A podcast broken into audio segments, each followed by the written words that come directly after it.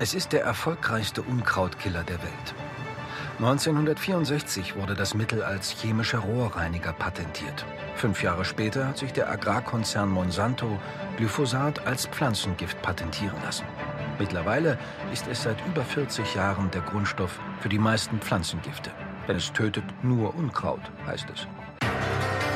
Unsere umfassende Bewertung von Glyphosat hat ergeben, kein Risiko für äh, krebserzeugende Wirkung. Glyphosate is probably carcinogenic to humans. Wie kann das sein, dass zwei bedeutende Zulassungsbehörden zu so unterschiedlichen Urteilen kommen? Arbeiten die Wissenschaftler mit so anderen Methoden? Oder wo kommen die Studien her, die zu der Einschätzung von chemischen Spritzmitteln führen? Eine Frage drängt sich jetzt auf. Wie unabhängig wird hier eigentlich gearbeitet, um wirklich zu einem objektiven Urteil zu kommen? Ziel der Prüfung ist ja, uns alle ausreichend vor giftigen Chemikalien zu schützen.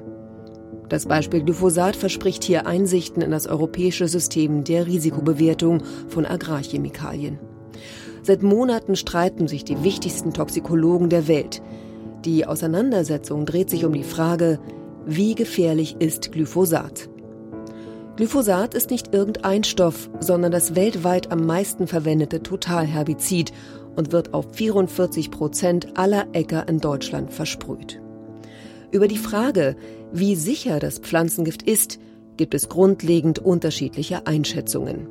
Die Weltkrebsagentur IARC warnt, während die EU und die deutsche Risikobehörde BFR sagen, Glyphosat ist ungefährlich. Bleibt die Frage, warum kommen so renommierte Institutionen zu so unterschiedlichen Ergebnissen und welche Rolle spielt die Verquickung von Forschung und Wirtschaft dabei? Glyphosat Giftig oder harmlos? Ein Böll-Spezial von Peter Kreisler. Glyphosate's the chemical name of our brand Roundup. So it's been around a long time. It's, it continues to grow and is the world's largest selling weed killer. It continues to grow and be so popular because of its many environmental advantages and the effectiveness of its, of its role in killing, in killing uh, weeds. Glyphosat Roundup ist ein Monsanto-Produkt. Es ist das erfolgreichste Totalherbizid und gewinnt ständig an Marktanteilen. Auch wegen seiner Umweltfreundlichkeit, so Bob von der PR-Abteilung. Der Wirkstoff Glyphosat wurde von der US-Firma Monsanto vor über 40 Jahren entdeckt. Hier in St. Louis im Bundesstaat Missouri laufe ich stundenlang durch die vollautomatisierten Gewächshäuser und weißen Hightech-Labore. Ganz selten öffnet die Firma ihre Türen für Journalisten. Uh, Roundup gibt es seit 1974. Es wird von Farmern auch wegen seiner hohen Effizienz, Unkräuter zu vernichten, geschätzt. Uh, Glyphosat wurde durch reinen Zufall entdeckt, so erfahre ich von Bob. Vor 40 Jahren war Monsanto auf der Suche nach einem neuen Unkrautvernichter. Roundup Glyphosat wirkt sehr langsam bei den Pflanzen. Wegen einem langen Ferienwochenende kamen die Forscher erst nach fünf Tagen zu den Glyphosat-Testfeldern zurück. Sie überprüften, ob das Unkraut noch da ist oder ob es von der Testchemie vernichtet wurde. Ohne dieses Ferienwochenende gäbe es Glyphosat nicht. Glyphosat hat viele Anwendungen, erklärt Bob weiter.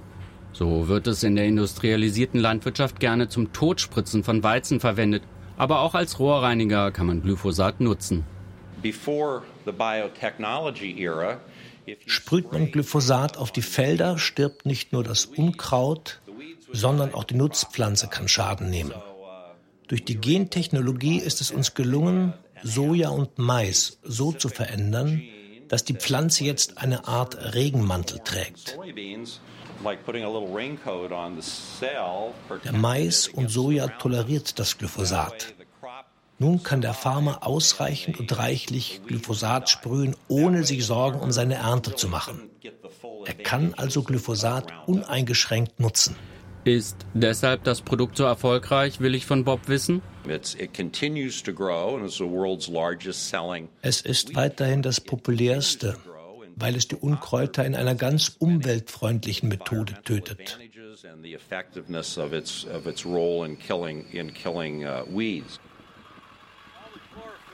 Ich fahre mit einem Bauern durch Iowa, den Maisgürtel Amerikas, und will mir selbst ein Bild von der industrialisierten Landwirtschaft machen. Hier sind 90 Prozent des angebauten Maises genetisch so verändert, dass er perfekt das giftige Glyphosat toleriert. Der drei Meter hohe Mais steht kurz vor der Ernte. Farmer Flieger zeigt mir die leergeräumten Landschaften. Kein Strauch, keine Insekten, keine Vögel sind zu sehen. Wenn man das Auto verlässt, herrscht Totenstille.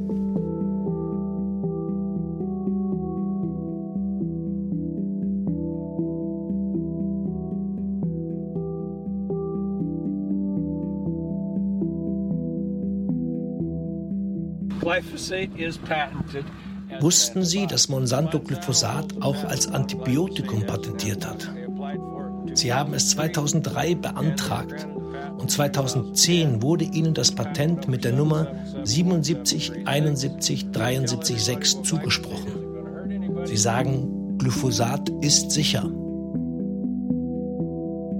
Glyphosat ist eine wirksame chemische Substanz. Aber ist sie auch unbedenklich für Menschen? Das Bundesamt für Risikobewertung BFR hält den Stoff zumindest für ungefährlich genug. Glyphosat ist nicht giftiger als eine Salzlösung, hört man immer wieder in den deutschen Medien vom BFR-Direktor Dr. Andreas Hensel. Auch die EU-Behörde für Lebensmittelsicherheit EFSA folgt der deutschen Einschätzung. Anders die WHO. Die Forscher der Weltkrebsagentur IARC kamen nach einer Evaluierung von Studien zu dem Schluss, Glyphosat ist krebserregend. Und wir Verbraucher sind verwirrt. Wir machen uns zunehmend Sorgen, besonders wenn wir erfahren, dass Glyphosat überall auftaucht, im Bier, im Urin und im Grundwasser. Wem können wir trauen? Ich fahre nach Brüssel, um der Frage auf den Grund zu gehen. Anfang Dezember 2015 kam es bereits zu einem Showdown im Europaparlament. Die Europäische Lebensmittelbehörde EFSA trifft auf die Krebsagentur der Weltgesundheitsorganisation IARC. Beide wissenschaftlichen Behörden, die für die Sicherheit der Bürger verantwortlich sind, widersprechen sich in ihrer Risikoeinschätzung komplett. Wer hat nun recht? Wie können die Forscher zu so unterschiedlichen Einschätzungen kommen?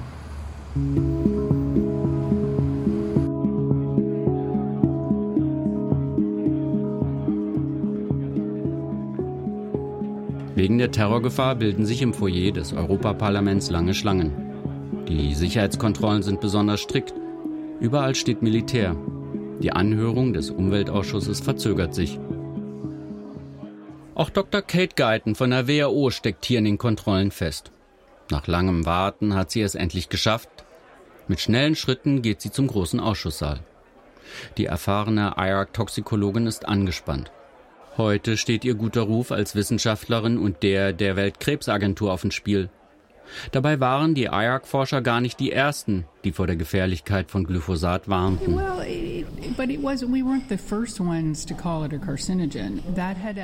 Wir waren nicht die Ersten, die sagen, dass der Stoff krebserregend ist.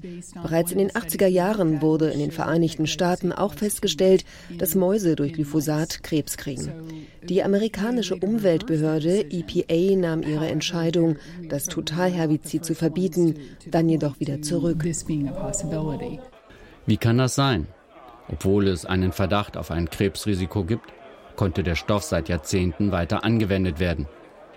Sie zieht darauf nur entschuldigend ihre Schultern hoch und verschwindet hinter den großen Türen des Umweltausschusses. Heftig wird heute im EU-Umweltausschuss diskutiert. Die Wissenschaftler verteidigen ihre Ergebnisse, legen Beweise vor und rechtfertigen ihre Vorgehensweise.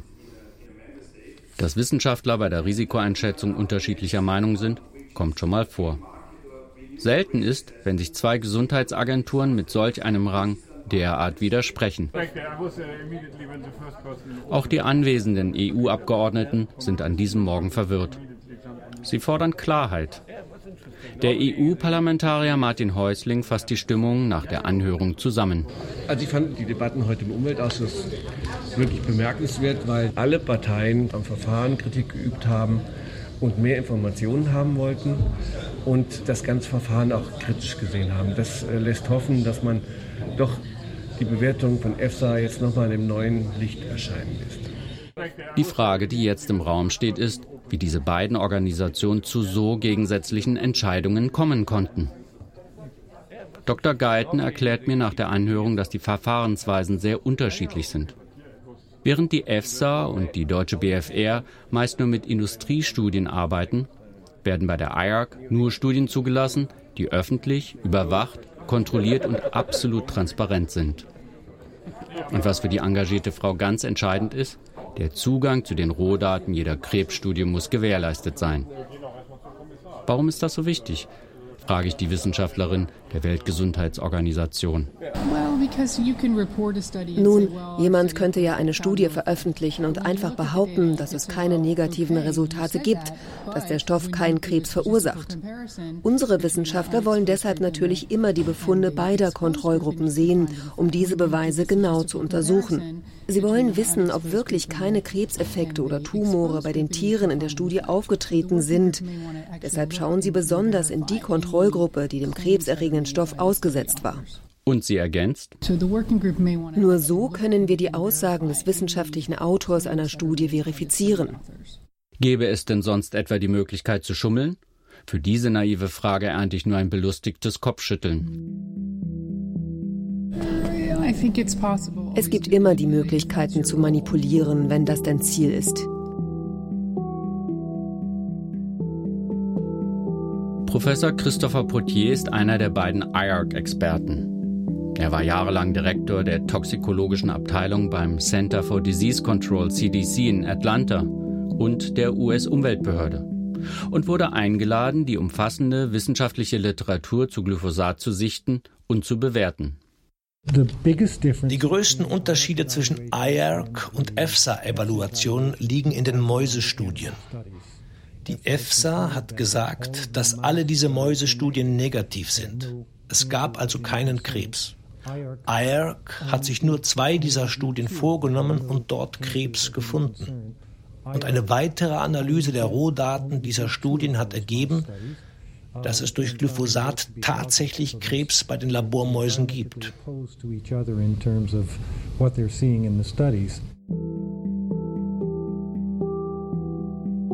Hatte sich die deutsche Risikobehörde zu sehr auf die Industriestudien verlassen? Nach der Veröffentlichung der IARC wurden diese Studien von der BFR nochmals überprüft und das BFR musste einräumen, dass es tatsächlich in den Studien zu einem Anstieg von Tumoren kam und stellte fest, Zitat, dass alle von IARC gefundenen Tumore signifikant sind. Trotzdem blieb die BFR bei ihrer Einschätzung. Glyphosat ist nicht krebserregend. Damit sich diese wissenschaftliche Meinung auch durchsetzt, wurde der Druck von Monsanto auf die WHO-Direktoren erhöht, wie Dr. Guyton erklärt.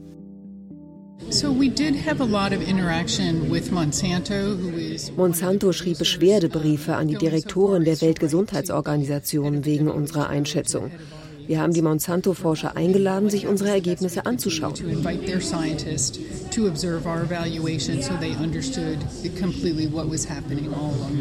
Transparenz schafft Vertrauen, sagt Kate Guyton lachend. Deshalb begrüßt sie das Urteil vom Europäischen Gerichtshof im letzten November. In Zukunft müssen die Pestizidhersteller ihre Sicherheitsstudien besser offenlegen, so der Europäische Gerichtshof. Martin Pigeon treffe ich vor der Tür des EU-Parlaments. Er kennt sich mit den Zulassungsverfahren von Pestiziden gut aus. Vielleicht kann der junge Franzose ein weiteres Puzzleteil liefern. Der schlanke 30-Jährige arbeitet für die Anti-Lobby-Organisation CEO hier in Brüssel. Seit langem untersucht er die vielen Interessenskonflikte im Agrar- und Lebensmittelbereich. Besonders der Drehtüreffekt interessiere ihn dabei sehr. Wenn man die vielen Verbindungen und Verwebungen sowie Interaktionen zwischen Behörden und Industrie genau verstehen will, sie offenlegt, wird der Machtmechanismus klarer, wie Pestizide in Europa zugelassen werden, sagt er.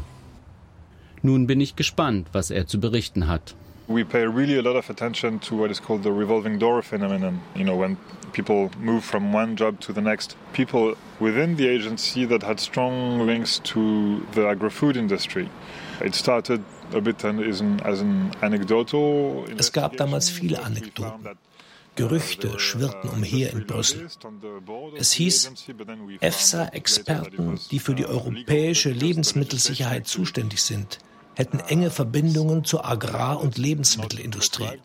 Diesen Anekdoten gingen wir nach. Das CEO-Recherchenteam um Martin Pigeon leitete dann eine groß angelegte Ermittlung ein. Wir haben herausgefunden, dass 57 Prozent EFSA-Wissenschaftler direkte oder indirekte Verbindungen zur Agrar- und Lebensmittelindustrie haben. Zwei Drittel dieser Verbindungen waren finanzieller Natur. Die Wissenschaftler waren Berater für die Industrie und haben in ihrer Funktion geholfen, die EFSA-Gutachten sowie Studien zu verfassen.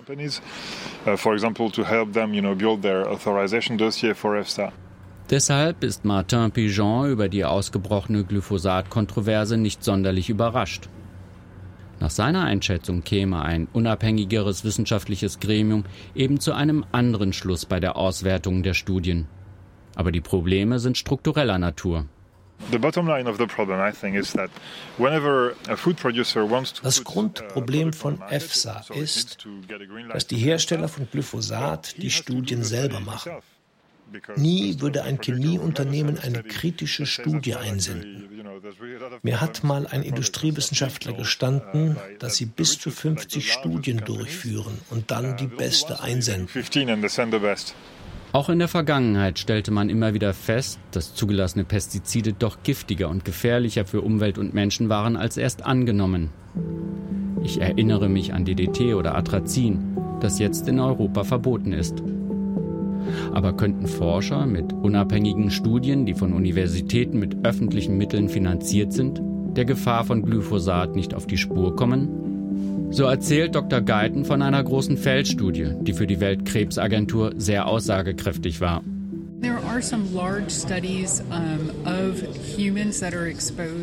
So hatten wir zum Beispiel eine große Langzeitstudie, die an Bauern sowie Landarbeitern in der südamerikanischen Landwirtschaft durchgeführt wurde. Die Bauern kommen durch ihre Arbeit stark mit giftigen Agrarchemikalien in Berührung. Aber wichtig dabei ist, dass es sich bei diesen Studien um Untersuchungen aus der richtigen Welt handelt, also nicht Simulationen vom Labor. Wir geben in unserer Risikoeinschätzung diesen Untersuchungen viel Gewicht.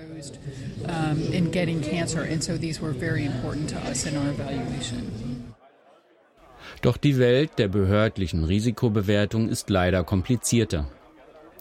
Denn solche wichtigen Feldstudien werden nur dann berücksichtigt, wenn sie einen engen Raster von Kriterien erfüllen, wie ich vom Martin Pigeon erfahre. The most extreme example, I think, something called GLP. It's called Good Laboratory Practice. It's a standard that was developed in the late 70s. Uh, Ein extremes Beispiel, wie die Industrie strukturell bevorzugt wird, ist der sogenannte GLP-Standard, also die sogenannte gute Laborpraxis. Dieser Standard wurde nach einigen Skandalen in den 70ern entwickelt, um die Industriestudien besser zu kontrollieren. Ironischerweise verhindert der GLP-Standard aber unabhängige Studien.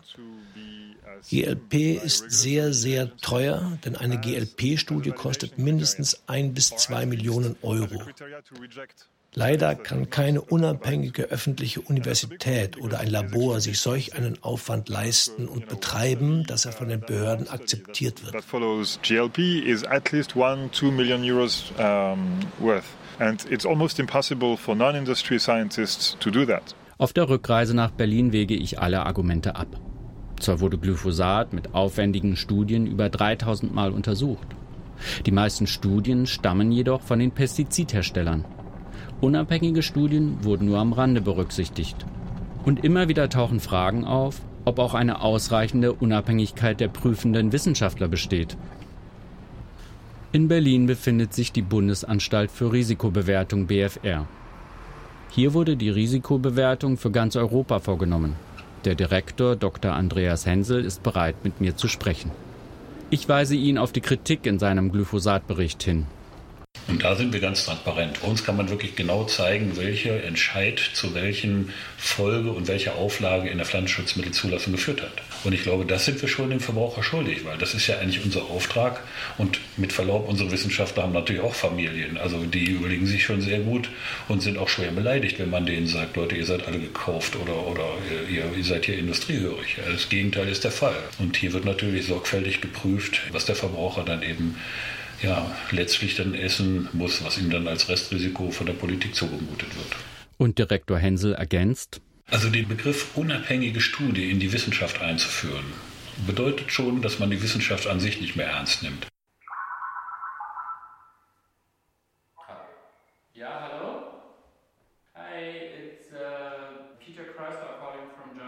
Wochen später rufe ich über Skype bei Christopher Portier an und frage ihn, wie er denn die Glyphosat-Auseinandersetzung abschließend wahrgenommen hat. Ich denke, die Risikoeinschätzung war nicht vollständig und gründlich genug. Was auch sehr ungewöhnlich ist, der erste Glyphosat-Report wurde von der Industrie vorgeschrieben. So say it again, the first draft was written by the industry? The, yes, uh, the glyphosate task force submitted what they call a dossier, which was their... Die Glyphosat Task Force hat das Dossier bei der BFR eingereicht und die bearbeiteten den Bericht. Die Glyphosat Taskforce, also die Hersteller, schrieben das erste Dossier für das Bundesamt für Risikoeinschätzung. Die Wahrheit kommt bei diesem Skandal nur scheibchenweise ans Licht. Konfrontiert man die Bundesregierung mit dem Vorfall, wird abgewiegelt. Formal sei alles richtig gelaufen und es sei auch so ganz normal.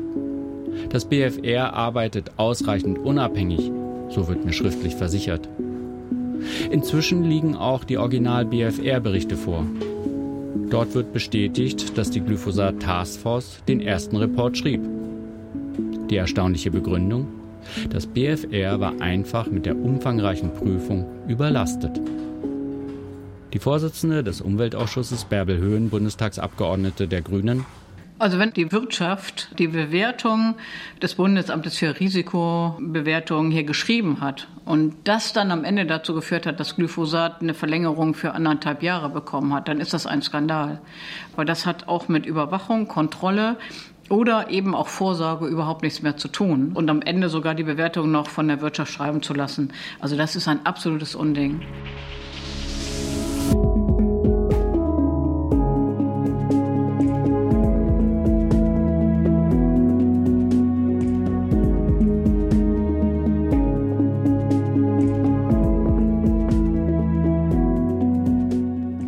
Glyphosat, giftig oder harmlos.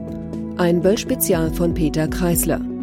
Ton und Technik Warner Poland, Wolfgang Glum. Musik Kate Stone, Julian Fried. Es sprachen Nadja Lühr und Matthias Neukirch. Redaktion Christine Chemnitz.